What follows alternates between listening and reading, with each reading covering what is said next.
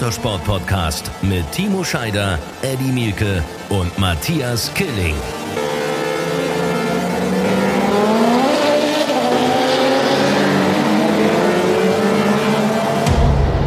Herzlich willkommen in einer neuen Folge Run Racing, der Motorsport-Podcast. Wir sind am Start und zwar in unserer Besetzung, so wie ihr uns kennt, Eddie Mielke, Timo Scheider. Man kann sagen, das Gründungsteam. Moin. Moin, moin, Moin. aus Bremen. Na, geht's euch gut? Ich habe einen grünen Ja, Tee mir vor mir gut. stehen und mir geht's soweit ganz gut.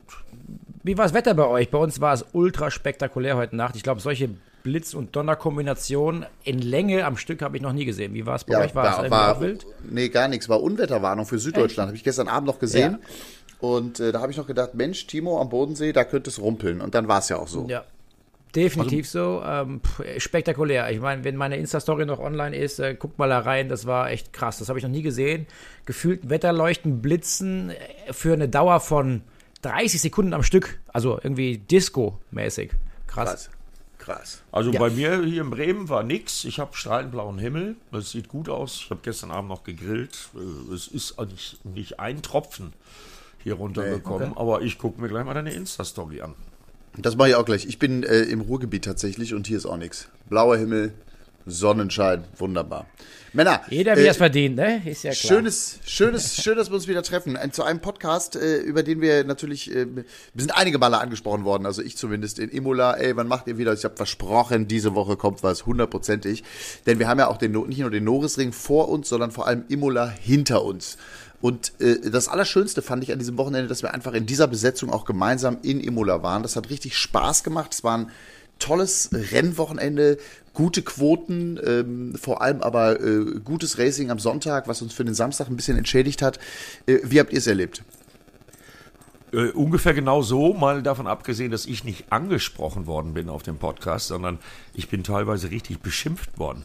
Wo bleibt ihr denn? Zum Beispiel mal stellvertretend genannt Babs, unsere äh, Toningenieurin und Mike, unser Tontechniker aus der Boxengasse, äh, die beiden Geschwister. Die sind nach Imola gefahren mit dem Auto und sind eingestiegen. Ähm, und haben einen Podcast gesucht und keinen gefunden. Die waren richtig sauer auf uns. Also die waren richtig stinke sauer. Ich finde das geil, muss ich echt sagen, dass es schon da draußen Menschen gibt, die wir mit dem Podcast so fasziniert haben oder begeistert, wie auch immer man das nennen möchte, die daraus ein Ritual gemacht haben, diesen Podcast einfach jede Woche zu hören zu einem gewissen Tag. Ähm, da muss man, kriegt man fast ein bisschen schlechtes Gefühl manchmal, wenn dann genau solche Menschen kommen, die so Rituale haben und dann aber äh, ja, enttäuscht wurden, weil wir nicht produzieren konnten, wegen Zeit oder was auch immer. Aber geil, danke, fettes Danke daraus an all die, die dieses Ritual haben. Ähm, bin ich stolz drauf, dass wir Dreier-Kombo damit mal gestartet haben und ein paar Leute damit sehr glücklich machen. Absolut. Absolut. Äh, deswegen auch Grüße an unsere Stammhörer, aber auch Grüße an alle Neuen, die dazugekommen sind. Das war, äh, also es war heiß, ne, in Imola. Das ist immer das allererste. Das, was die Fahrer auch erzählt haben. Ich habe nie so viele Planschbecken im Fahrerlager gesehen. Äh, 35, 36, 37 Grad, äh, plus natürlich diese knallende Sonne, was das Ganze dann entsprechend wärmer noch macht, zumindest vom Gefühl, von unten vom Boden kommen über 50 Grad Asphalttemperatur dir entgegen. Also das war schon für die Fahrer eine besondere Herausforderung. Timo, bist du mal so heiße Rennen gefahren? Also sicherlich in deiner langen Karriere, aber das war schon echt krass, oder? Für Material und Mensch. Ja, definitiv. Ähm, äh, ich muss sogar sagen, dass ja in der Vergangenheit zu Class One-Zeiten ähm, es gar keine Autos mit Klimaanlage gab und das Thema Aerodynamik immer im Vordergrund stand. Sprich, ähm, da war es halt so, dass halt auch Air-Intakes oder Luftführungen für den Fahrer irgendwo durch den Motorraum kamen oder irgendwo herkamen, wo sich der Schlauch bzw. die Leitung oder Carbonrohre, was auch immer das dann war, schon so aufgeheizt hatten, das war wirklich nicht mehr menschlich. Und es gab ja dann irgendwann eben im Reglement ähm, das Limit von, lass mich nicht lügen, 60 Grad. Eddie, wir haben es immer noch nicht rausgekriegt, wir haben im Ja, Reglement stimmt. schon mal geblättert, aber das sollten wir mal rauskriegen. Es gibt ja mittlerweile in Kopfhöhe ein Maximum an Temperatur, was so ein Auto erzeugen darf, weil es einfach unmenschlich war. In der Vergangenheit ist aber immer noch ul- ultra heiß, aber du kannst es einfach nicht, nicht 100 Prozent, außer du hast eben diese Klimaanlage, ähm, verhindern, dass es da heiß wird. Und Performance ist halt dann doch am Ende des Tages immer das Wichtigste. Und ich sag dir, wenn du dich nicht vorbereitest als Fahrer mit viel, viel Trinken und vielleicht sogar ein Problem mit Hitze hast, dann ist das alles andere als Spaß. Ja. Äh, da habe ich mich gefragt, äh, auch in dieser einen Stunde, wenn du da vorher viel trinkst, ne, das muss ja auch wieder raus. Also äh, äh, es gibt ja auch keine Ach, Möglichkeit, ja. also du sitzt dann unter Umständen auch da, hast da vorher zwei Liter dir da reingeschüttet und dann sitzt du da eine Stunde, anhalten und mal kurz ja. äh, Pipi machen geht, funktioniert auch nicht. Das äh, kann mitunter Schmerzen bereiten. Definitiv. Allerdings ähm, ist es interessant, der Körper oder der Kopf oder wer auch immer dann dafür zuständig ist, wenn du in der Konzentration bist, dann merkst du das eigentlich nicht. Du merkst eigentlich nur, wenn die Konzentration weg ist. Sprich, eine Einführungsrunde und du merkst, ich muss pinkeln. Oh mein Gott. Das ist unangenehm ohne Ende. Und das kann tatsächlich zu Verkrampfungen führen. Bei so einem entspannten Leihcard-Rennen, wie auch immer, hatte ich das mal tatsächlich, wie du angesprochen hast, mit Ultraschmerzen, weil ich halt äh, ein Triple Stint gefahren bin und keiner als Fahrerwechsel da war. Aber das ist dann kein Spaß. Wenn du ein Langstreckenrennen fährst, wo du so ein bisschen fährst, wo du so ein bisschen so 5, 10 Prozent äh, rausnehmen kannst über die Distanz, weil du einfach nicht so ein hohes Risiko gehst, dann kommt sowas mal auf. Bei so Sprintrennen normalerweise eigentlich während des Rennens nicht. Ähm, und wenn, dann lässt du halt laufen. Ist halt so, ne? Und äh, du musst laufen, du hast ja gar keine andere Option, wie du sagst. Ähm, ich kann dir aber nur sagen, aus eigenen Erfahrungen, ich hatte das bei einem Langstreckenrennen auch mal ähm, und dachte mir, so what? Rein in die Hose, ist halt wie es ist. Ähm, aber ich konnte nicht. Also aufgrund der Sitzposition, auf diesem langen Halten, was ich auch hatte und gehofft haben, irgendwie, ich kann es noch aushalten, bis ich entschieden habe, nein, jetzt will ich nicht mehr, ähm, hatte die Blase und Co. sich so verkrampft, dass ich einfach in der Sitzposition, ich, also weiß nicht, das hat ja wahrscheinlich noch nie einer gemacht, aber setz dich mal hin, stall dich mal an, so fest wie man es kann irgendwie in einem Rennauto und probier da mal die Blase zu entleeren. Ähm, ich kann dir sagen, ich konnte es nicht. Andere können das, ähm, und es gibt tatsächlich Fahrer, die das regelmäßig tun, weil sie eben damit ein Problem haben. Ganz geiler, ganz geiler Titel für den Podcast hier. Äh, Scheider lässt laufen. Ist schon. hey, aber übrigens. Hey, nach sechs äh, Minuten den Titel gefunden. Ja, äh, aber, aber übrigens, äh, das, das gleiche Problem haben Kommentatoren am Kommentatorenplatz auch. Äh, Stimmt, ja. Äh, ohne gar nicht dran gedacht, hast recht, ja, klar. Doch, das, ich bin dann zwar nicht feuerfest angezogen und auch nicht angeschnallt, aber oh, da sitzt du dann da im letzten Werbeblock und denkst dir nach zweieinhalb Litern Wasser, die du getrunken hast seit Sendebeginn, äh, oh, jetzt müsste ich aber mal. Und die Toilette ist aber weit weg. Äh, ja. Und ich denke mir, warum ist da immer eine Pfütze unterm, unterm Tisch? Da geht doch die Flasche oder der Eimer, äh, den hast du im Auto nicht. Und äh, für die Zuschauer zur Erklärung, wenn du sagst im Werbeblock, wir senden ja in der Werbung im Internet weiter. Das wissen die Fans. Richtig. Insofern kannst du also auch nicht im Werbeblock einfach mal losmarschieren, ne? Ja, und es wäre auch unangenehm. Ich habe ja meistens immer Gäste da oben in der Kommentatorenkabine und dann stell dir mal vor, da sitzt du da als Kommentator und auf einmal wird's feucht. Nee, also äh, auch nicht so gut. B äh, bisher habe ich es immer geschafft, es wegzuatmen. Also schönes Thema hier zu Beginn, was ich da aufgemacht habe. Tut mir leid. Ne, ganz klasse. Ich, mal, und ich dachte, wir reden über Rennsport. Woran liegt es, dass am Samstag, äh, da habe ich hier wirklich nachhaltig drüber nachgedacht, am Samstag das Rennen sich entwickelt hat, wie es sich entwickelt, nämlich irgendwie etwas eher langweilig und nicht mit wirklich viel passieren und dann am Sonntag auf einmal eine Action da drin und eine auch tolle Überholmanöver da drin. Natürlich, klar, Safety Car spielt eine Rolle, überhaupt keine Frage. Äh, ein, ein, ein Amerikaner auf dem Podium mit Dave Gore. Äh, es ist so verrückt, dass Rennen immer so unterschiedliche Geschichten schreiben, auf der gleichen Strecke, mit den gleichen Fahrzeugen, mit den gleichen Fahrern und doch zwei völlig unterschiedliche Welten, die wir gesehen haben am Wochenende, oder? Ja, also ja, ich, ich, ich, sag Grund ich, dafür. Ne? Ich, ich, sag dazu, es gibt dann doch irgendwie sowas wie einen Racing-Gott und äh, der hat sich Samstag auch angeguckt und hat dann auch gedacht, okay, jetzt hat man den Bortolotti von 16 auf 3, super, aber viele Überholmanöver haben wir nicht gesehen. Ähm, ein bisschen Langeweile war da auch. Das machen wir jetzt heute am Sonntag mal anders. Und dann hat er im Qualifying schon damit angefangen, indem er als erstes mal äh, Clemens Schmid war da ja auch wieder federführend im Qualifying äh, ganz nach vorne gespült hat und Ricardo Feller zu seiner ersten Karrierepole in der DTM gelenkt hat an seinen Windfäden mit seinen imaginären Hilfsmitteln. Ja, und dann ist halt dieses Racing dabei rausgekommen. Ein Safety Car spielte dann eine große Rolle, hast du schon recht. Aber bleiben wir mal beim Beispiel Dave Gore. Äh, der hat noch nie zuvor in der DTM gepunktet. Und was haben wir nicht alles diskutiert? Hat der DTM-Niveau? Darf der da überhaupt mitfahren? Äh, was machen die da bei Rosberg eigentlich? Warum engagieren die den schon wieder äh, an der Seite von Nico Müller? Ja, und dann wird er auf einmal Zweiter. Ähm, obwohl er zweimal in der Box war, ähm, ganz zu Anfang. Und dann spielte ihm natürlich die gesamte Dramaturgie des Rennens in die Karten, indem er dann eben äh, ganz schnell, nämlich direkt nachdem er durfte, äh, zum Pflichtboxenstopp kam. Ja, und dann hat er das, und Timo und ich haben es im Kommentar ja wirklich oft genug und episch lang und breit besprochen. Der ist ein richtig gutes Rennen gefahren. Der hat sich gegen Lukas Auer verteidigt. Der hat zwar Feller vorbeilassen müssen, aber seinen zweiten Platz, den hat er sich dann richtig verdient. Also das war kein Glück. Ja, und diese ganzen Geschichten, Ricardo Feller zum ersten Mal DTM-Sieger, geht dann auch noch im falschen Moment aufs Podest, weil er noch gar nicht aufgerufen war. Alles solche Geschichten. Ja, und das macht eben dann doch die DTM aus. Und da bin ich froh, dass wir diesen Sonntag erlebt haben. Äh, weil jetzt kommt dann Norrisring und äh, ja, da haben wir dann eine ganz andere Problematik. Da haben wir dann ähm, mindestens mal 27 Autos auf der kürzesten Rennstrecke im Kalender mit einer Rundenzeit unter einer Minute. Da bin ich mal gespannt, was wir in Sachen Traffic Jam, Stau äh, und Komplikationen so erleben. Über den Norrisring reden wir gleich. Da reden wir gleich drüber. Übrigens, wir verlosen heute hier elf mal zwei Karten oder wir werden das Spiel starten. Elf mal zwei Karten für den Norrisring für alle Fans. Das will ich noch kurz sagen. Aber Timo, jetzt mal deine Einschätzung. Ja, ich habe schon gemerkt, ihr wolltet mich nicht reden lassen zu dem Thema. Doch, denn, doch, äh, doch, ich doch, meine, doch. Hat einen Grund, warum äh, ich dazu Experte bin bei euch.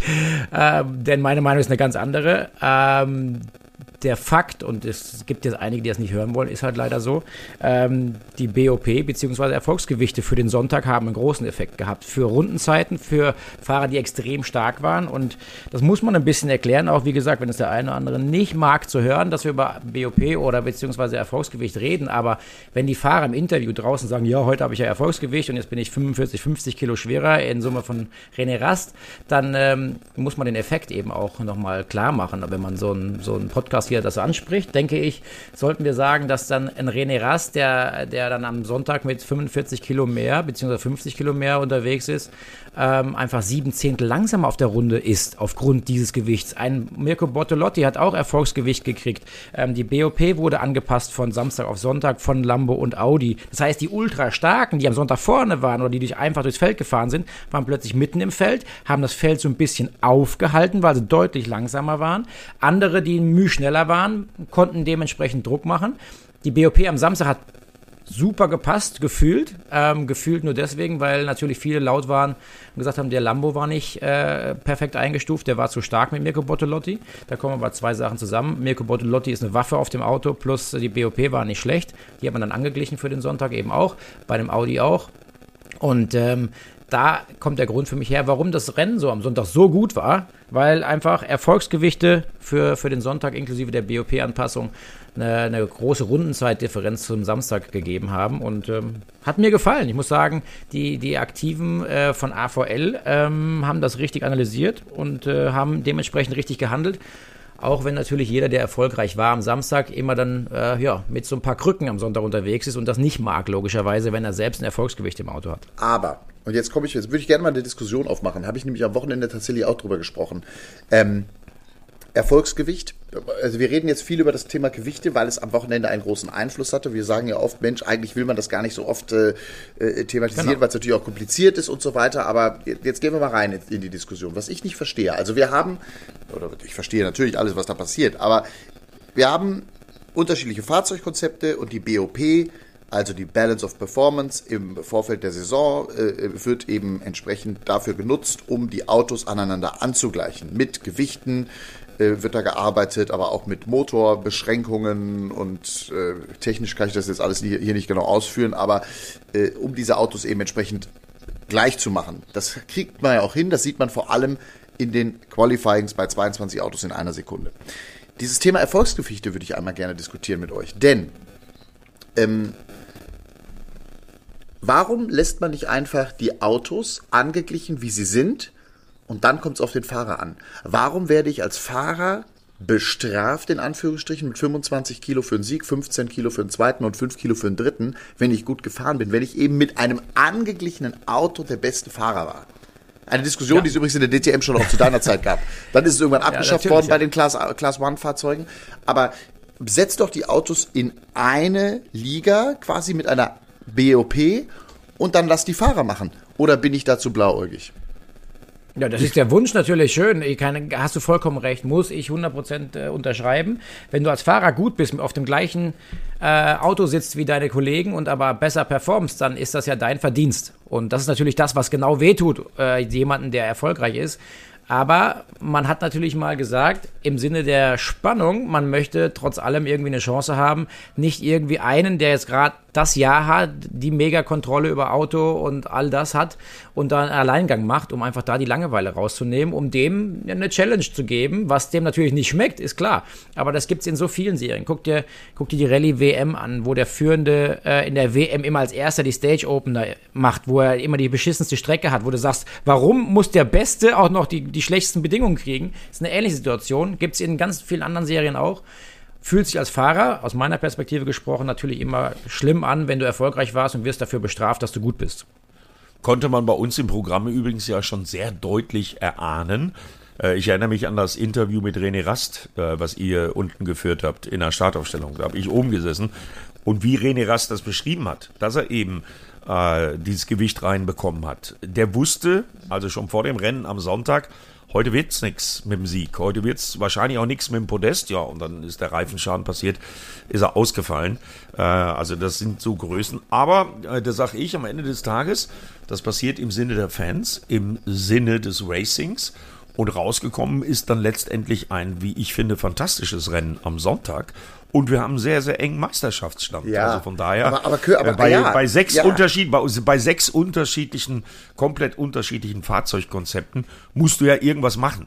Äh, irgendwas musst Ja, du ja tun, du ja. weil wenn Machst wir, ja wenn, wir, wenn, wir, wenn, wir, wenn wir diese BOP nicht hätten, hätten wir zum Beispiel keine drei Porsches äh, Ja, aber, aber Eddie, in, in der aber DTM. Eddie, aber Eddie, die BOP machen wir ja. Also ich sage ja nicht, ich habe nicht, nicht irgendwas gegen die BOP. Ich finde auch das mit, ich, ich habe gegen gar nichts irgendwas. Ich will es nur einmal zur Diskussion stellen und mal aussprechen. Also, wir haben die Situation BOP, die Autos werden aneinander angeglichen. Okay. Aber diese Erfolgsgewichtsnummer, das ist ja wie Bayern München führt die Bundesliga an, wird zehnmal jetzt in Folge deutscher Meister und man sagt, okay, jetzt haben sie zehnmal, ab sofort spielen sie nur mit acht. Ja, ich kenne ist- ich, äh, ich kenn viele Fußballfans, die würden da sofort sagen, okay, machen wir so. Ja, äh, weil ich vielleicht ge gewinnt, dann, gewinnt dann mein Verein, Werder Bremen, auch mal ein Spiel gegen Bayern München. Da, ich kann da eins zu sagen, ich habe das Thema ist ja tatsächlich ein, ein, ein, ein heißes Thema. Ähm, aus der Fahrersicht beschissen, wie wir es gerade schon gesagt haben, aber ich äh, bin ja auch in der Extreme E tätig und bin sehr eng mit Alejandro Agag und der Extreme E ähm, in den verschiedensten Situationen unterwegs. Und da gibt es auch Situationen, wo ich sage, das kann doch nicht sein, dass es so oder so gemacht wird. Und dann gibt es eine Aussage, die heißt da, wir sind ein Fernsehprodukt. Das heißt, das, was wir zeigen, muss im Fernsehen gut funktionieren und es muss von der Show gut funktionieren.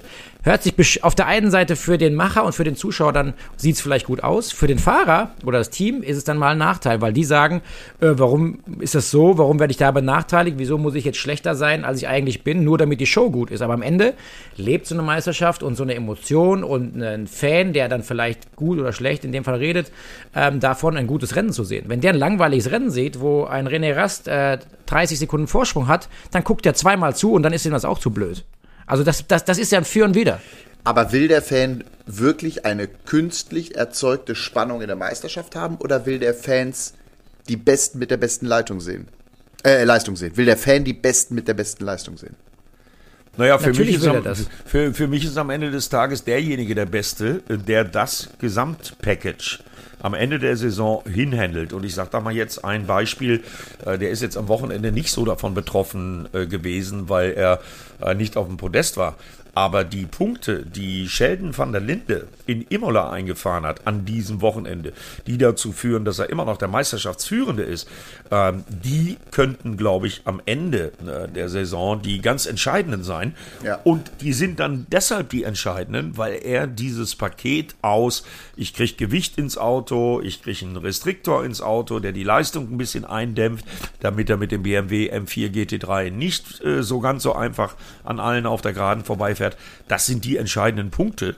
Und ich finde zum Thema Balance of Performance, äh, ich gebe dir in allen Punkten recht, Matthias. Mir wäre es natürlich auch am liebsten, wenn die alle ohne irgendwelche Leistungsbeschränkungen, ohne irgendwelche Zusatzgewichte ins Auto steigen würden und der beste Fahrer gewinnt am Ende des Tages. Das geht aber nun mal nicht mit so vielen verschiedenen Konzepten. Und wir haben 28 Autos gehabt. Und ich finde, die Kollegen von AVL machen mit ihrer Reaktion einen guten Job, um Ja. das, was Timo gesagt hat, nochmal zu unterstreichen. Äh, wenn sie es nicht machen würden, hätten wir nicht so ein geiles Rennen am Sonntag gehabt, sondern wieder ein Langeweiler, äh, wo sie alle hintereinander prozessionsartig hinterhergefahren ja. werden. Und das will am Ende des Tages ja. auch keiner. Ja, ich will auch nicht, ich will auch nicht, ich mache auch kein AVL-Bashing oder sonst irgendwas. Ich wollte nur mal darüber diskutieren, weil ich das am Wochenende ein paar Mal äh, gehört habe, diese Thematik. Äh, Zu Recht. Mit Manuel Reuter darüber geredet und mit anderen auch. Und ähm, ne, viele sagen, das ist auch keine Balance of Performance, es ist mehr eine Balance of Result, die wir hier erleben und so. Ähm, ich wollte es einfach, ich persönlich finde es ja auch, ich bin ja am Ende, Leute, ich bin genauso ein Zirkuspferd, der vom Fernsehen lebt und äh, ich möchte auch, dass wir ein gutes Fernsehprodukt haben. Insofern kann ich das AGAG-Argument genau unterschreiben und auch verstehen. Ich wollte nur mal diese Diskussion aufmachen, gar nicht mal, weil ich jetzt persönlich für mich denke, oh, ich finde das alles so mega unfair, sondern diese Diskussion führen, weil ich spüre, sie wird im Fahrerlager gerade geführt. So. Ja, ist äh, auch nichts Neues tatsächlich. Ich meine, äh, das, was Eddie sagt, ähm, wer macht's am besten mit den Komponenten, die wir haben? Ähm, ja. In meiner äh, äh, Class One-Zeit war es so, dass wir, wo es dann in den Jahren, wo es Erfolgsgewichte gab, dass wir in Sachen Meisterschaft bei gewissen Rennen, wir wussten, nächste Rennstrecke, da, wenn wir Gewicht bekommen, tut es im Effekt viel mehr weh als auf einer anderen Strecke. Oder du entwickelst dich Richtung Meisterschaftsfinale und möchtest beim letzten Rennen zum Finale kein Gewicht drin haben. Dann gab es sogar Momente, wo wir gesagt haben, okay, wir fahren nicht aufs Podium um nicht das Gewicht zu kriegen mhm. fürs letzte Rennen. Also es sind alles strategische Tools, die plötzlich mit ins Spiel kommen, die man sich überlegen muss. Nehme ich das Risiko, schenke ich vielleicht einen Platz her ähm, oder sind mir die Punkte im ersten Moment wichtiger, weil ich nicht weiß, was kommt danach. Das sind natürlich plötzlich Parameter, die die Teams äh, mit in, in die Kalkulation einbeziehen müssen. Also es ist nicht schön aus Sicht von einem erfolgreichen, guten Fahrer, der vielleicht der Beste sein könnte. Aber es ist natürlich auch ein, ein Stück Spannung, was dazu kommt für die Teams oder ein Extrajob, ähm, um sowas eben auch zu berechnen. Ja, äh, wir, haben, wir haben, als wir in Imola angekommen sind, diverse DTM-Fahrer, die nicht Lamborghini-Fahrer sind, äh, direkt ins Gesicht gesagt, also am Donnerstag bei der Ankunft äh, ja, warte mal ab.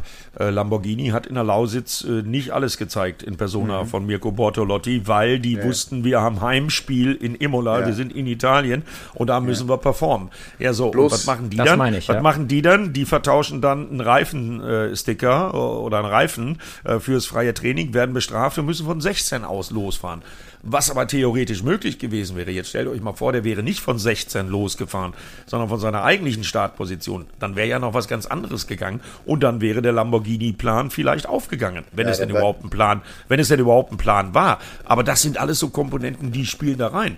Ja, oder aus dem BMW-Lager, aus dem Hause Schubert, um nochmal Sheldon van der Linde anzubringen. Äh, da hat man eigentlich so gar nichts gehört am Wochenende. Die haben das alles so runtergeschluckt, haben das weggeatmet und haben geguckt. Ja, und sind zweimal solide in die Punkte Punkte gefahren und haben die Meisterschaftsführung ja, verteidigt. Und ich glaube, ja. so kann man es am besten erklären, weil ich glaube, so funktioniert das. Man muss, genau, diese, man ganzen Param man muss diese ganzen Parameter im richtigen Moment an der richtigen ja. Stelle haben und dann muss man den Fahrer haben, der das dann mit dem Paket, mit dem Gewicht an dem Tag umsetzt und dann wird man Meister. So, und darum geht's.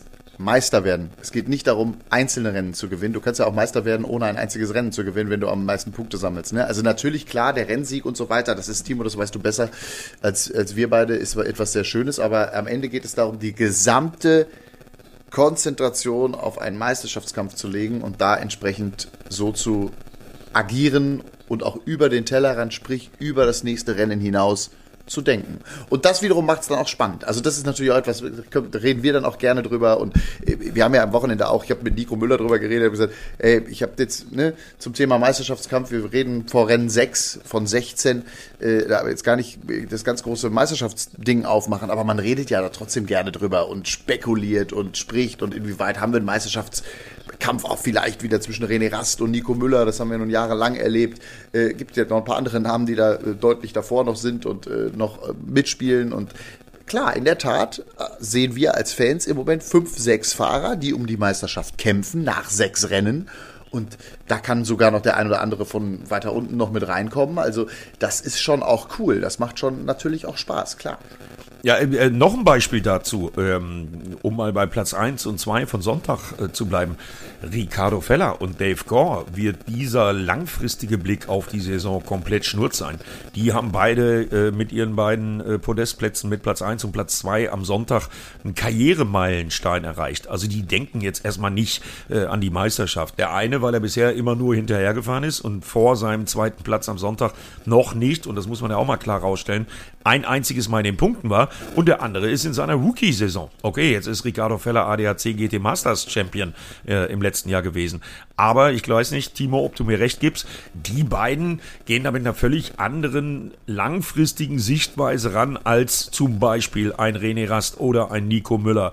Äh, und dann noch eins dazu, als wir diese Zweikämpfe hatten mit den Class One Autos, René Rast gegen Nico Müller kämpfen um den Titel. Naja, da hatten wir aber auch nur 16 Autos mit einem komplett gleichen Fahrzeugkonzept. Jetzt haben wir 28 Autos mit sechs unterschiedlichen Fahrzeugkonzepte. Äh, und das ist, glaube ich, der entscheidende Unterschied, äh, der das ausmacht und der äh, auch den Einsatz der Kollegen von AVL unter Balance of Performance absolut nötig macht, weil ja. sonst hätten wir nämlich diese Ausgeglichenheit von 22 Autos in einer Sekunde im Qualifying nicht. Nochmal. Ja, ich will nicht darüber, bin ich, ich bin zu 1000 Prozent, mir geht es in der Diskussion um das Thema Erfolgsgewichte und nicht um die eigentliche Balance of Performance. Also, insofern, äh, das wollte ich nur einmal mit euch diskutieren. Aber trotzdem, äh, René Rast übrigens vielleicht auch nochmal ein spannender Punkt. Ähm, zurück in der DTM äh, nach einem Jahr Pause, äh, am Anfang ja nun wirklich mit großen Problemen auch gesegnet. Ich erinnere an Portimao, wie gesagt, wo gar nicht viel ging, ähm, in der Lausitz auch nicht so wirklich. Ähm, und jetzt in Imola gefühlt der Knoten geplatzt durch diesen Sieg. Das war so ein bisschen der alte Rast, den man da wieder gesehen hat. Das hat mich sehr beeindruckt am, am, Son äh, am Samstag, wie er das Rennen, wie er das Qualifying, aber auch das Rennen bestimmt hat. Und das war schon auch ein Ausrufezeichen im Sinne von Leute, ich bin noch da. Das fand ich wirklich toll zu sehen. Zum einen eben Qualifying, zum anderen Rennperformance. Beides hat gestimmt. Da hat das Team Abt, was René angeht, einen hervorragenden, überhaupt am Wochenende einen super Job gemacht. Aber gerade auf der äh, Position René, letztes Jahr hat sich ja viel auch auf Kelvin van der Linde bei Abt konzentriert. Ähm, das war schon beeindruckend. Und ich muss sagen, für mich einer der Männer des Wochenendes mit diesem Comeback zurück im Meisterschaftskampf tolles Rennen gefahren, tolles Qualifying gefahren. Da hat alles zusammengepasst, das muss man ganz klar sagen. Ne? Ja, definitiv, da gebe ich dir recht. Nur wollen wir nicht vergessen, dass er in der Lausitz auch schon auf dem Podest war. Ne? Das war dann eher unauffällig und hatte auch ein bisschen was mit den anderen zu tun, äh, dass er da aufs Podest äh, gefahren ist. Ähm, ja, das darf, wenn man die Vita von René Rast kennt, äh, keinen überraschen. Aber da sind wir wieder beim entscheidenden Punkt und das kann Timo von uns dreien ähm, und auch von allen, die das jetzt hier hören, am besten beurteilen diese Detailarbeit, diese Kleinigkeiten, weil die waren ja aus dem Hause Abt testen, äh, weil es bei Kelvin van der Linde ja überhaupt nicht lief. Er sprach äh, nach dem Lausitzring-Wochenende von seinem schwärzesten Wochenende überhaupt in seiner Karriere. So, und jetzt hatte man für diesen Podestplatz von René Rast im Hause Abt ein paar Details, ein paar Nuancen am Setup des Audi R8 äh, äh, verändert. Die hat man dann mit äh, Kelvin van der Linde bei einem geheimen Test in Hockenheim nochmal ausprobiert und ist zu dem Schluss gekommen, ja, guck mal, so holen wir da nochmal ein bisschen was raus aus unserem Auto. Sieht man ja auch im Übrigen an Team Rosberg. Die waren letztes Jahr mit beiden Fahrern im Nirgendwo äh, mit äh, Dave Gore und Nico Müller. Ja, und jetzt gewinnen sie Rennen äh, und bringen sogar Dave Gore auf Platz 2. Ähm, das beruhigt mich so ein bisschen, weil das habe ich, Timo hat es gehört, die haben ein paar Mal im Kommentar gesagt, man sieht die verbesserte Performance vom Team Rosberg auch an der Leistung von Dave Gore. Nicht nur am Sieg von Nico Müller in Portimao, sondern man sieht es auch an Dave Gore, an den Einzelresultaten. Der ist halt eben nicht mehr immer konstant derjenige, der um die rote Laterne kämpft, sondern der fährt auf einmal im Mittelfeld mit und haut dann, wenn es optimal passt für ihn, sogar mal einen zweiten Platz raus. Ich glaube, so kann man es am besten erklären. Ähm, und sind zwar jetzt nicht mal Class One Prototypen, sondern GT3 Autos, aber ich glaube, Timo, diese Detailarbeit, diese kleinsten Nuancen, den Reifendruck richtig im Fenster zu haben und, und, und. Ich glaube, das sind die Parameter, die letztendlich den Unterschied ausmachen. Ja, definitiv. Also es ist egal, was für ein Auto es ist. Ich habe gerade überlegt, wie könnte ich denn dem Zuhörer draußen erklären, äh, aufs normale Auto bezogen. Ähm, es ist schwierig, wenn du einmal, keine Ahnung, ganz lapidar ausgedrückt, wenn du mit Flipflops fährst und mit Turnschuhen fährst, dann hast du das gleiche Auto, aber fühlt sich mit dem einen deutlich wohler, weil du da ein gutes Bremspedalgefühl, Gaspedalgefühl hast mit dem Turnschuh, mit dem Flipflop bist halt unsicher. Und das ist jetzt einfach ausgedrückt. Wir sind natürlich im Motorsport, aber einfach um es verständlich zu machen. Ähm, wenn da so ein paar Kleinigkeiten nicht passen und der Sitz ein bisschen drückt und bla bla bla, ähm, dann ist es einfach was, wo nicht 100% abgeliefert werden können am Ende. Und das sind äh, die Dinge, warum es dann bei dem einen mal besser oder vielleicht von dem einen aufs andere Rennen sogar mal besser und mal gar nicht läuft. Ähm, ich mache mir so ein bisschen Sorgen, wenn ich gerade, wir haben das schon lange nicht mehr, dieses Top und Flop des Wochenendes ähm, oder für uns generell ähm, besprochen, dann ist auf jeden Fall Top der René Rast gewesen mit der Performance von Samstag. Und ich möchte nicht Flop sagen, aber nach wie vor ein großes Fragezeichen und Enttäuschung hinter Kelvin van der Linde, der für mich die Nummer 1 war im letzten Jahr in dem Audi. Ähm, und äh, dieses Jahr nicht so richtig den Fuß am Boden kriegt. Und ähm, auch schon ein bisschen, und das kann ich glaube ich auch sagen, weil ich habe mit ihm geschrieben vor dem Wochenende und nach dem Test, der Hockenheim-Test, da war er sehr optimistisch, dass wir was gefunden haben, nach Lausring eben der Frust. Ähm, da war die Meinung, ja, wir haben einen guten Schritt gemacht, aber das Ergebnis kam jetzt dieses Wochenende leider wieder nicht so richtig. Und der will natürlich und wollte Meisterschaftsanschluss finden in irgendeiner Form da vorne wieder und das hat nicht funktioniert. Für mich ein großes Fragezeichen, was ist bei Kelvin van der Linde, was ihn stört? Also, Kelvin van der Linde, das ist ein guter Punkt. Vor allem, die beiden Teamkollegen gewinnen die beiden Rennen. Ne? Und wir ja, sagen ja immer, genau. der, der erste Gegner ist der Teamkollege. Und ja. da, das, ist eine, das, ist ein, das ist wirklich spannend äh, und auch gut, der ist natürlich letztes Jahr auch in die DTM gekommen, ja, aus der GT Masters und hat da natürlich auch gewonnen und so weiter und war, ist ein herausragender GT3-Fahrer, wie alle Experten wissen und wie wir mittlerweile auch wissen. Aber ähm, er ist tatsächlich der Highflyer der letzten Saison gewesen. Dann kam dieses unrühmliche Ende, dieses Brechstangenende am Norrisring. Du weißt auch nicht, was das mit einem Fahrer macht. Da ist ja unfassbar viel auch geschrieben worden, nicht nur von Fans oder sogenannten Fans via Social Media mit Anfeindungen und allem, was dazugehört, sondern eben auch von der Presse. So, und dann gehst du natürlich trotzdem auch mit so einem Gefühl in das nächste Jahr rein. Ich weiß nicht, welche Rolle bei einem Rennfahrer die Psyche spielt. Aber wenn du dann auch noch zwei Teamkollegen hast, zum einen den dreifachen DTM-Champion, der auch noch irgendwie mit dir gut befreundet ist, und auf der anderen Seite den Ricardo Feller, den jungen Schweizer, den Eddie ja von Anfang an gesagt hat, Leute, habt den auf dem Zettel, ja. Das ist natürlich auch eine andere Nummer in einem Team, wenn du mit René Rast fährst, als wenn eine Teamkollegin bei allem Respekt aber Sophia Flörsch heißt. Ja, äh, ich, ich vollkommen ich, recht. Ich wiederhole nochmal, was ich im Kommentar an so einem DTM-Wochenende ständig sage. Das ist geil für uns Zuschauer, was wir da im Moment als Konstellation haben. Aber für die Fahrer muss das brutal sein in Sachen Leistungsdruck. Ich ziehe da nochmal die 22 Autos innerhalb einer Sekunde und im Übrigen nicht auf einem äh, 1,5 Kilometer nee, langen Mickey Maus Kurs, sondern auf einer 4,9 Kilometer langen Berg- und Talbahn haben wir trotzdem 22 Autos in einer Sekunde. So, jetzt fährst du dir den Arsch ab, äh, bis sich verbesserst dich im Vergleich zum freien Training, bist dir ziemlich sicher, äh, dass das jetzt eine gute Rundenzeit ist. Ist es auch. Äh, dann steigst du aus, guckst auf den Zeitnahmemonitor oder kriegst es von deinem Renningenieur gefunkt, äh, bist dann nur 0,6 äh, hinter der Polezeit, hinter der Bestzeit und siehst dann, bist aber trotzdem nur 15. Äh, wie gesagt, schön für uns, hm, ich glaube, für die Psyche eines Rennfahrers ist das brutal. Und um nochmal auf Kelvin äh, van der Linde, äh, mit dem ich ja auch gut befreundet bin und den ich sehr, sehr schätze, äh, zurückzukommen. Der erlebt wirklich mal einen äh, richtigen Test seiner Rennfahrerpsyche. Nehmen wir nur das 24-Stunden-Rennen. Da ist er auf zwei Autos genannt. Eins schmeißt er nachts weg mit einem Fahrfehler und mit dem anderen gewinnt er. Ähm, dann die DTM-Nummer. Äh, du hast es richtig gesagt, Matthias. Der hat irgendwie keine Nasenbohrer als Teamkollegen, sondern der hat René Rast und Ricardo Feller als Teamkollegen. Äh, und dann sieht er auch noch, wenn er auf die Meisterschaftstabelle guckt, der jüngere Bruder führt die Meisterschaft an auf einmal. Also viel mehr Wechselbad der Gefühle als das, was Kelvin van der Linde im Moment gerade ertragen muss. Äh, viel mehr geht nicht. Ja, und da zeigt sich aber am Ende des Tages dann auch letztendlich aus was für einem Holz ist er geschnitzt. Wie verarbeitet er das alles? Ich bin mir ziemlich sicher, der wird wieder aufstehen und der wird aus ja, dieser kleinen Durststrecke äh, wird er rauskommen. Aber äh, das muss trotzdem, der hat am Montag auch noch Geburtstag gehabt, hat er zusammen mit seinem Kumpel Leon Wippersteg auf dem Tretboot äh, mit zwei, drei Bier äh, gefeiert. Äh, 15 Euro hat das Tretboot übrigens gekostet. Also es muss nicht immer die große Yacht sein. Es muss nicht immer die große Yacht sein. Ähm, aber da haben sie sich zurückgezogen, waren alleine und die, die werden viel reden, aber äh, das mal so als Beispiel dafür, wie viel Wechselbad da auf so einen Jungen, er ist ja immer noch jung, der ist erst 26 geworden, gefühlt ja. haben ja alle so äh, das Feeling, der ist jetzt so äh, Ende 20, Anfang 30. Nee, der ist ja. erst 26 geworden und dann diese ganzen Einflüsse. Aber ich glaube, das gehört dazu, Timo, das muss man alles verarbeiten, aber Timo, wenn man Meister werden will. Das finde ich spannend, Timo. Wie viel Psyche fährt im Kopf des Rennfahrers mit. Ja, also ich habe jetzt ganz spannend zugehört, weil ich habe natürlich ähm, das ganze Thema seit 30 Jahren bei mir. Das, ich bin in einer leistungsbezogenen Welt unterwegs und die heißt Motorsport und am Ende wirst du an deinen Ergebnissen gemessen. Und ähm, da kannst du der coolste, netteste Typ da draußen sein. Was in deinem Kopf abgeht und was da draußen auf der Strecke passiert, das kannst nur du beurteilen, nur du spüren.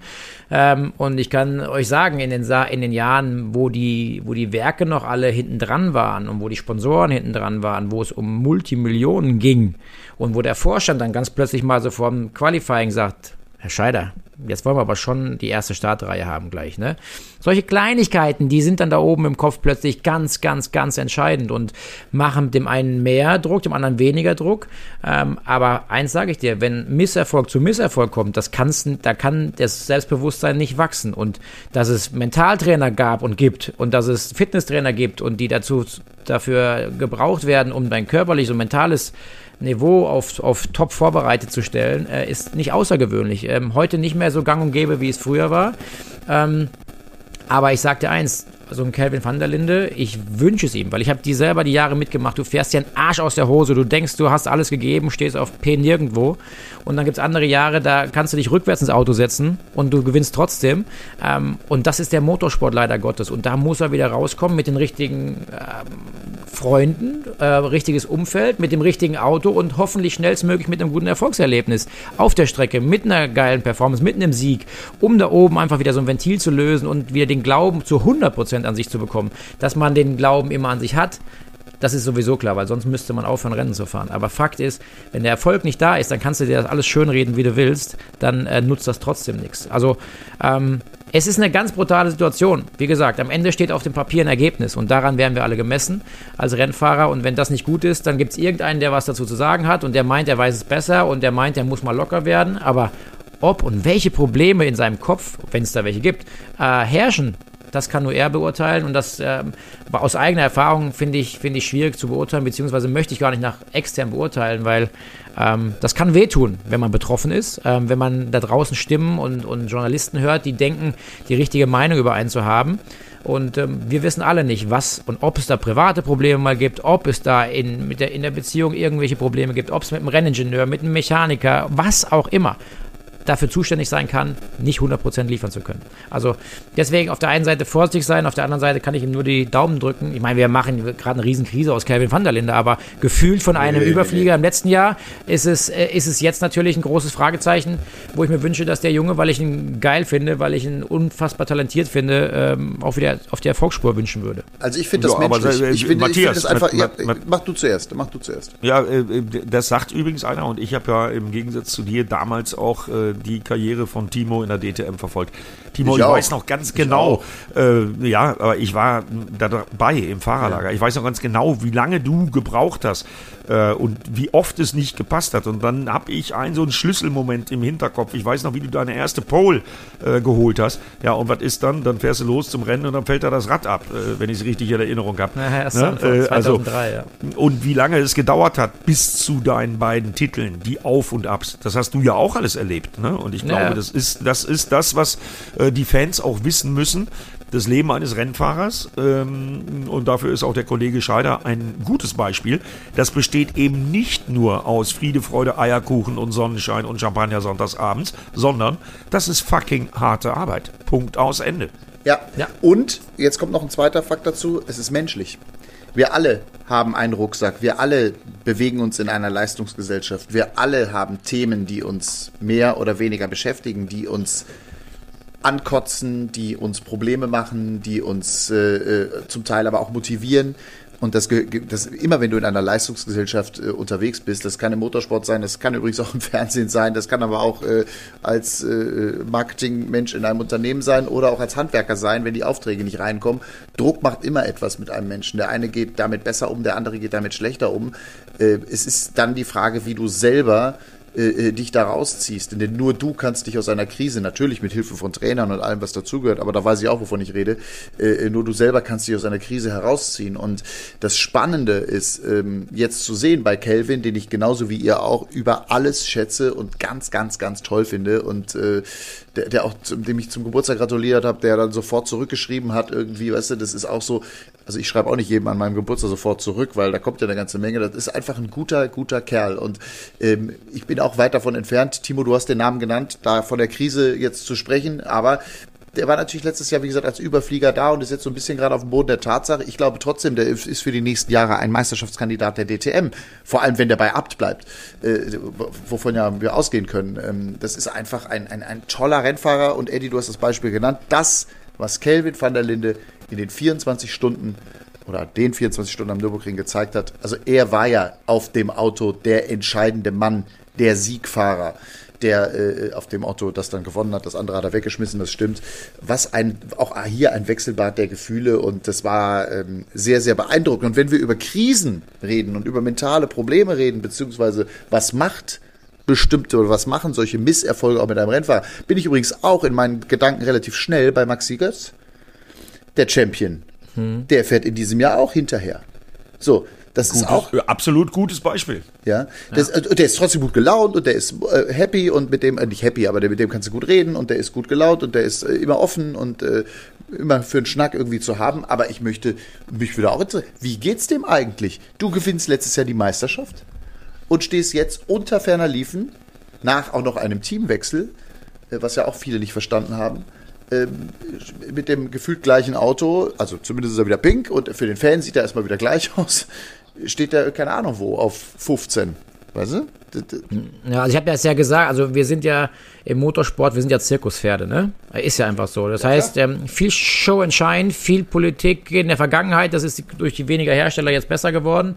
Aber ähm, wenn ich lieb und nett zu euch bin und mein, mein sogenanntes Pokerface, mein Rennfahrerface im Fahrerlager aufsetze, ich mache die breite Brust, ich glaube, ich bin, ich zeige euch, ich bin gut drauf. Aber wenn der Moment kommt, wenn ich einsteige und ich weiß, jetzt bin nur noch ich dafür verantwortlich, ist ein ganz anderer Moment, wo ich alleine mit mir bin, wo ich alleine mit meinem Kopf bin, wo ich alleine dafür verantwortlich bin, was da jetzt draußen gleich passiert. Und da können wir bei keinem hinter die Stirn gucken und bei keinem wissen wir, wie fühlt er sich? Hat er Druck? Hat, ist er nervös? Hat er eine Anspannung? Hat er Magenverstimmung? Hat er irgendwas? All das wissen wir nicht.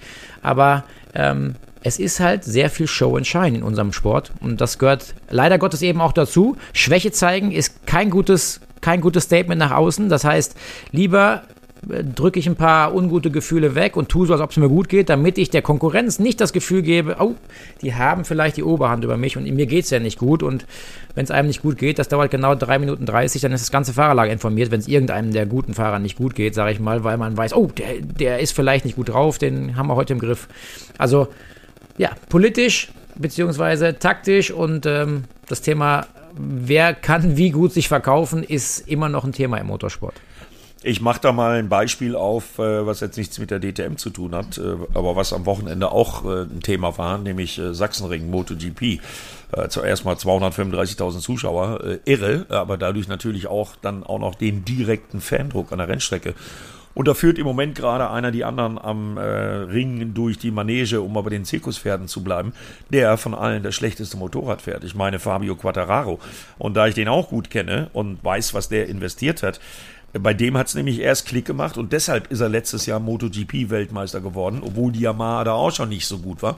Jetzt ist die Yamaha in der Saison 2022 noch schlechter und Fabio Quattararo gewinnt aber Rennen, auch Rennen auf Topspeed-Strecken wie Barcelona, wo seine 20 km/h Topspeed-Nachteil äh, im Vergleich zu den Ducatis eigentlich dafür sorgen müssten, dass er maximal Fünfter, Sechster, Siebter wird. Nee, der gewinnt Rennen. Und warum gewinnt er Rennen? Weil er von all diesen MotoGP-Zirkuspferden im Moment der mental mit Abstand stärkste ist.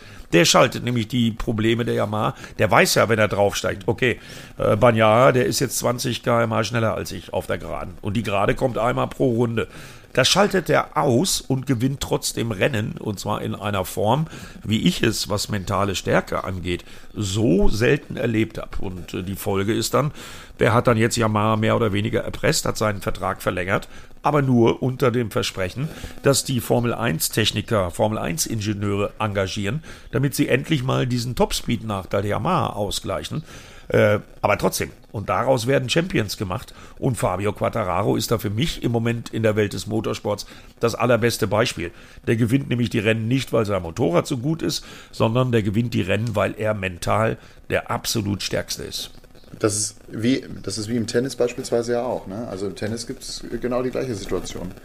Da hast du äh, den Kopf, die Vorhand können sie alle spielen, die Rückhand können sie alle spielen. Aber das Entscheidende, das Wichtige, das ist natürlich das Thema des, ähm, das ist natürlich das Thema des, äh, des Kopfes. So. Nadal, Federer, Djokovic, das sind in den letzten 20 Jahren die mit dem besten Kopf. Punkt. Ja, gebe ich dir recht. Ja. Großes, großes Erstaunen im Podcast. Hä? Was will der mit seinem Tennis? Ein blöder Tennisschläger. Was erzählt der da? Aber ja, du hast recht. Was haben wir denn noch so? Haben wir was Sportliches noch zu erzählen? Gibt es noch irgendwas anderes außer DTM, was euch irgendwie unter den Fingernägeln brennt? Ich habe noch 15 Also, Minuten, meine Lieben. Ich habe ich hab, ich hab DTM geguckt und MotoGP geguckt und äh, MotoGP bleibe ich mal dabei, weil wir freuen uns ja jetzt auf den Norisring, was ja äh, traditionell immer so ja ein absolutes Highlight ist, was was äh, den Fan das Fanaufkommen angeht äh, in der DTM. Ja, das war schon echt irre, wenn man selber jahrelang da war, Sachsenring mit 235.000 Zuschauern zu sehen. Und äh, wir haben es ja, Timo, zusammen, auch mit Matthias zusammen, wir haben es ja beim 24-Stunden-Rennen auch erlebt, ähm, wie geil das ist nach dieser scheiß Corona-Pause.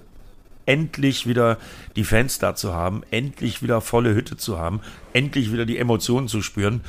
Äh, und äh, könnt euch gar nicht vorstellen, wie sehr ich mich jetzt auf den Norrisring freue.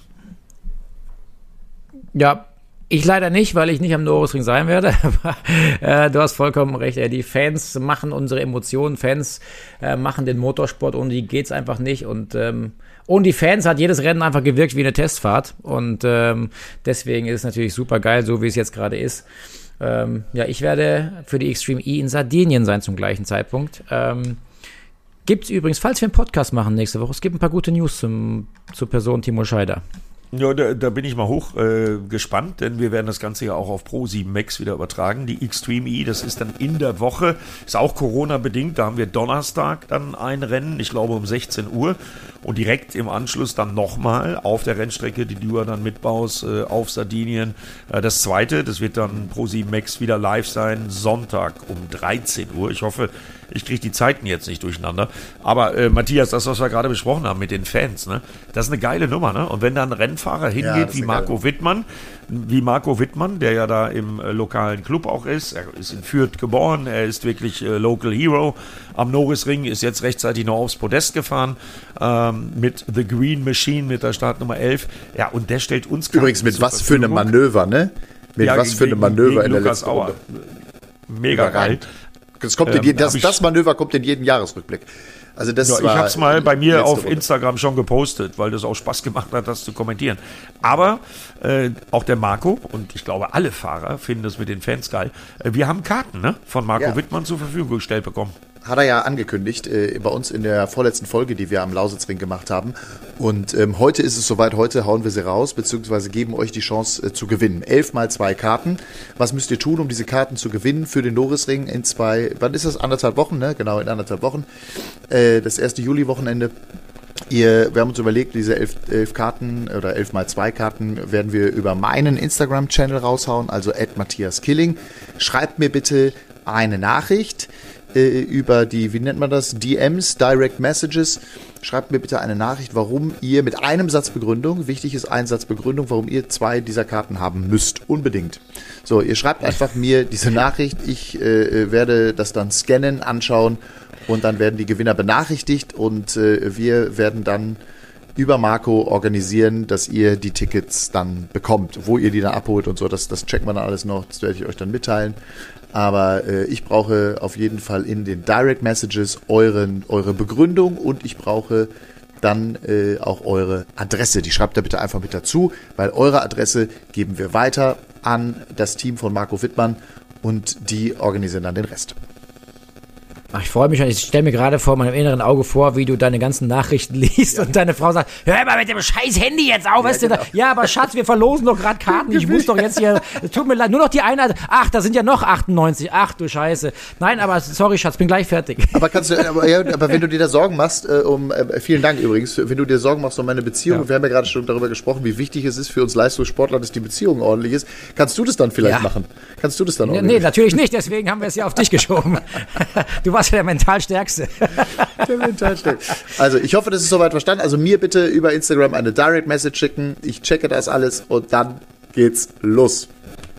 Ja, da bin ich mal gespannt. Und wenn ihr dann gewonnen habt und am Norisring seid, wir werden unseren nächsten Podcast am Norisring live produzieren im Paddock äh, auf der Scheffler Aktionsfläche Samstagabend. Ist doch richtig, oder, Matthias? Ja, wir planen, wir haben ja Samstagabend noch eine Formel E-Sendung drumherum. Wir werden also nicht parallel zur Formel E-Sendung, äh, wir sind gerade noch bei der Zeit am äh, Diskutieren, beziehungsweise am Reden. Es könnte sein, also mein Ziel ist im Moment, das hängt aber so ein bisschen von unseren Fahrergästen ab, äh, mein Ziel ist im Moment 16.30 Uhr auf der Norisring-Bühne am Samstag. Es könnte aber auch der Sonntagnachmittag relativ nah nach dem Rennen werden. Mal gucken. Ja, äh, wir werden euch auf jeden Fall auf dem Laufenden halten. Auf jeden Fall machen wir das live da dann am äh, Norisring und das wird auf jeden Fall unterhaltsam. Und äh, ja, äh, ich konnte das übrigens nicht organisieren, weil ich nach Most muss morgen früh. Ja, ist dein Koffer eigentlich da? Nein, Okay. mein Koffer ist nicht da. Der Koffer ist in Bologna geblieben, das war das Problem, ne? Ja, im Moment weiß kein Mensch, wo mein Koffer geblieben ist. Aber ich bin ja froh, dass ich wohlbehalten in Bremen am Schreibtisch sitze und die IDM fürs kommende Wochenende vorbereite. Äh, Freue ich mich übrigens auch drauf. Ich Ähm, glaube übrigens, ich weiß, wo dein Koffer ist. Ich habe so Bilder gesehen aus London Heathrow. Äh, so Koffer, so Koffer. Die habe ich auch gesehen. 500 Kilometer Koffer. Ich glaube, ich glaub, da habe ich deinen Koffer gesehen auf dem Haufen. Ihr wisst ja, dass mein Koffer und ich eine besondere Beziehung haben. War, nee, warum? Warum? Ja, weil, weil da so viele für mich wichtige Sachen drin sind. Ja. In meinem Koffer Zum auch. Beispiel meine, zum Beispiel meine Boombox, meine kleine Ja. Musikbox, Oh ja. die Oh mir meine, meine Kinder und Enkelkinder geschenkt haben. Äh, Die ist da auch drin. Die blaue. Ich weiß gar nicht, was ich ohne die blaue. Ich weiß gar nicht, was ich ohne die machen soll. Ja, die ist wasserdicht vor allem, was er erzählt. Das ist ja irre. Aber äh, ganz kurz noch, äh, ich habe noch einen, äh, einen Punkt, ganz, äh, Äh, einmal, äh, wir pass auf, das, das, müssen wir, das, ja. das, das müssen wir den Zuhörern jetzt erklären. Die Kollegen Scheider und Killing verarschen mich jetzt gerade. Mit meinem Koffer und meiner Boombox. Warum? Nein. Warum? Warum, warum, warum, warum soll man dich verarschen? Nur Also weil du, weil froh, du als wir in- 98 Kilo Gepäck hast äh, für drei Tage DTM. Also das ist doch völlig normal. Ich, also, Sechs- wo ist denn der sechs- Witz? sechs- 26,5. Nein, ich sage das ja auch nur, weil wir vorhin über das Mentale geredet haben. Und äh, da fällt mir noch ein, wenn man sich so nett auf die Schippe nimmt und äh, so gerne miteinander arbeitet, weil ich bin ja der älteste Sack im äh, Sachen Zirkuspferde in der DTM. Äh, Ich kann nur so performen, weil wir bei Run Racing so einen tollen Spirit haben und so eine tolle Mannschaft haben. Und das meine ich jetzt ganz im Ernst. Das meine ich jetzt ganz im Ernst. Wenn ihr nicht wärt und wenn ihr mich nicht so nehmen würdet, äh, dann könnt ihr nicht so kommentieren. Und ich glaube, das gilt für alle von uns. Ja. Ich habe mit großer Begeisterung mir äh, Real Life nochmal die Sendungen aus Imola angeguckt und was unsere Kollegen, unsere Filmemacher, äh, unsere Interviewer, unsere Kameraleute da äh, abziehen an so einem Wochenende. Ähm, da kann ich nur sagen, danke, danke, danke Run Racing, dass ich Teil des Teams sein darf, weil das ist echt großer Motorsport äh, im TV-Format. Kann man sich wirklich angucken, sollte man sich angucken. Und wenn man dann da mitarbeiten darf, und das so, ja, obwohl man schon 60 ist und auch viele, viele komische Momente in seiner beruflichen Laufbahn erlebt hat, äh, dann ist das ein Kompliment. Und deswegen sage ich einfach nochmal Danke. Das ist schön. Sonst nichts. Schön. Habt ihr äh, eigentlich Formel 1 gesehen? Keine Zeit. Nee, leider nicht. Nee, ne? Wann denn? Ja, ich weiß. Nee, ich auch nicht. Stimmt, weil wir waren alle im Flug, dann können wir auch nicht über die Formel 1 reden. Also, dann, dann macht das jetzt auch keinen Sinn, da irgendwie groß das Fass aufzumachen. Obwohl ich mich mit Mick Schumacher gefreut habe, dass er im Qualifying gut performt hat und dann natürlich im Rennen irgendwie Pech, aber da habe ich auch nur wie alle anderen nur äh, Zeitungswissen. Ähm, egal. Ja, dann würde ich sagen, äh, dann Timo, du hast jetzt Friseurtermin, glaube ich, ne? Nein, Zahnarzt. Zahnarzt. Ach du Himmel. Ja, genau. Na dann los. Dann gehen, wir, dann gehen wir alle an die Schippe, dann gehen wir alle an die Schippe, danken natürlich herzlich wie immer fürs Interesse. Äh, wir kommen wieder äh, am Norrisring. Das wird die nächste Ausgabe sein, die wir machen. Äh, außer uns fällt, oder haben wir noch, oder wir können noch, oder machen wir nächste Woche noch einen Norrisring. Nee. Also, gucken. ähm, nee, nee, nee. Schaffe ich Wenn, nicht. wenn, ihr, da, wenn ihr Norrisring macht, vielleicht könnt ihr mich reinschalten, denn da gibt es, wie gerade angekündigt, ein paar News von meiner Seite. Nee. Vielleicht können wir das ja gemeinsam machen. Ja. Aber wie es Dann, gibt äh, News. dann, dann, Was gibt's dann denn schalten wir dich rein. das kannst du doch jetzt sagen. rein. Das kannst du doch jetzt sagen. nee, kann ich nicht sagen. Er hat sich gestern Abend entschieden. Timo Scheider fährt Extreme E auf Sardinien. Nee, ich glaube, Timo Scheider, fährt, Timo, Scheider fährt. Timo Scheider fährt DTM am Nürburgring. Ja, wer recht hat, können wir dann in einem Podcast auflösen beim nächsten Mal. Ja, wir schalten. Nee, wir machen das so. Wir, wir, wir, wir schalten dich rein. Ich weiß nicht, ob das technisch geht, aber wir werden dich, äh, wir holen uns von dir irgendwie ein Audio-Message und werden es im Podcast dann veröffentlichen. Ja, genau. Das können wir machen. Ja, So machen wir es. Ich Aber denke da gerade drüber mich. nach. Was oh denn? Gott, jetzt. Ja, Timo Scheider fährt am Nürburgring gegen Timo Glock in BMW DTM. Boah, Das wird ein Massaker, würde das werden. ich glaube, da brauchen wir neue Wände in der Kommentatorenkabine. Aber Timo, dann sind ja wir beide, das sind ja wir beide, beide am Nürburgring als Rennfahrer. Das ist ja irre. Dass Ah du ja, da das Rennen fährst, finde ich oh. cool. Aber das, Das kann was rauslocken. das besprechen wir, das besprechen wir in einem der nächsten Podcaste. Warum- Ausführlich, Eddie, ausführlich. Eddie, was ist los? ja, ich kann da nicht. Quatsch, das atme ich weg. Ich werde da zusammen mit Lukas Gajewski ein bisschen drüber sprechen, wie du Rennen fährst, weil du fährst ja auch gegen äh, einen anderen äh, langjährigen äh, Kollegen von mir, gegen Alex Hofmann. Der fährt nämlich zufälligerweise im gleichen BMW M2 Cup äh, Rennen einen Gaststart. Und äh, ich verrate es dir jetzt nicht, aber ich wünsche mir, dass einer von meinen beiden langjährigen Wegbegleitern äh, gewinnt und den anderen richtig bügelt. Ja, also, äh, wenn du den nicht schlägst, ne, dann kündige ich dir die Freundschaft. Na gut, nachdem ich dich geschlagen habe, äh, werde ich den auch schlagen. Okay, das ist eine Ansage. Was eine Ansage. I like. Nehmen wir, nehmen wir so mit. Wobei Alex Hofmann ist Rennfahrer, wenn auch nur auf zwei Rädern. Das ist aber nicht kein nur, Nee, nee, der ist, auch weiß- schon, der ist auch schon, der ist auch schon Autorennen gefahren. Der ist schon Einige vier- sogar. Der ist schon 24 Stunden Rennen und solche Sachen gefahren. Also Okay, dann bin ich, dann, dann, werde Vorsicht. ich, ihn- dann werde ich ihn nicht schlagen. Ich nehme hiermit alles zurück. Nein, ich werde voller Demut diese Rennsporterfahrung machen, um, äh, da freue ich mich wirklich drauf, um auch noch mehr nachvollziehen zu können, was das eigentlich bedeutet. Weil es ist immer das eine, irgendwie draußen zu sitzen und darüber zu reden und zu fragen, Mensch, und woran hattet ihr gelegen? Und ich weiß nicht, was. Und wenn man, ich glaube, es ist wichtig, dass man diese Erfahrung mal macht. Und insofern bin ich da sehr dankbar für. Aber das bereden wir wirklich in einem der nächsten oder in einer der nächsten Ausgaben. So, Jungs, das war's von uns. Habt einen schönen Tag. Jupp. Danke An alle, danke äh, fürs Zuhören. Wir wünschen euch ähm, eine gute Zeit. Wie gesagt, live am Norrisring. Dann nach dem Norrisring äh, hauen wir die Folge raus mit News von Timo Scheider. Wenn euch dieser Podcast gefallen hat, gerne eine Bewertung da lassen und auch einen Screenshot machen. Das hilft uns immer sehr. Screenshot bedeutet äh, weiterverteilen mit Verlinkung gerne Run Racing und unseren Namen at Timo Scheider, at Eddie Milko Official und at Matthias Killing. Denkt ans Gewinnspiel, schreibt mir eine Nachricht. In diesem Sinne sagen wir Tschüss, ciao. Tschüss. Run Racing, der Motorsport-Podcast mit Timo Scheider, Eddie Mielke und Matthias Killing.